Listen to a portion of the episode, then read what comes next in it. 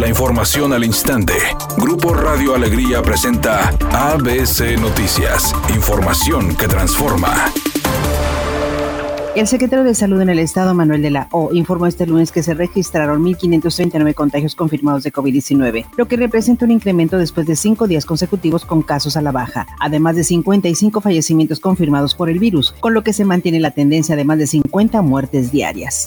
Este lunes inició un nuevo ciclo escolar que marcó el regreso a clases presenciales en el estado, aunque solo el 2% del total de las escuelas adoptó este esquema de educación. Así lo dio a conocer el secretario de Salud en el estado, Manuel de la O, quien aclaró que en total fueron 123 planteles educativos los que permitieron el regreso de los alumnos. Además, resaltó que la modalidad mixta fue la más utilizada por las escuelas de Nuevo León de nivel básico, tanto públicas como privadas, agregando que el número total de escuelas que reanudaron actividades fueron 81 colegios privados, mientras que del esquema público hubo 42 instituciones con clases presenciales.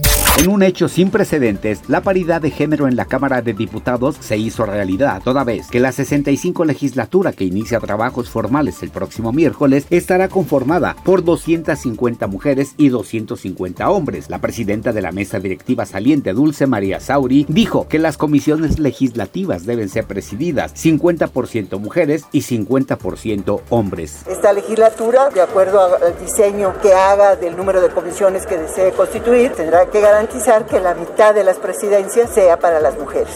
Editorial ABC con Eduardo Garza. Fuerza Civil será refundada para buscar volver a ser la mejor policía del país como una vez fue calificada. Dice Samuel García que la corporación está descuidada y que al tomar posesión como gobernador la va a fortalecer con estrategias integrales. Esta corporación policíaca cumplirá 10 años de su fundación en medio de una dura crisis de estrategias y resultados.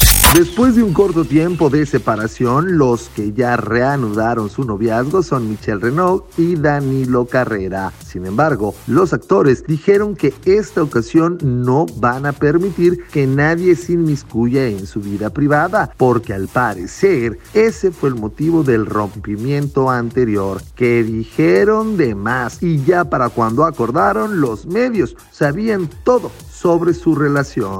Es una tarde con cielo parcialmente nublado. Se espera una temperatura mínima que oscilará en los 28 grados. Para mañana martes se pronostica un día con escasa nubosidad. Una temperatura máxima de 36 grados, una mínima de 24. La temperatura actual en el centro de Monterrey 37 grados.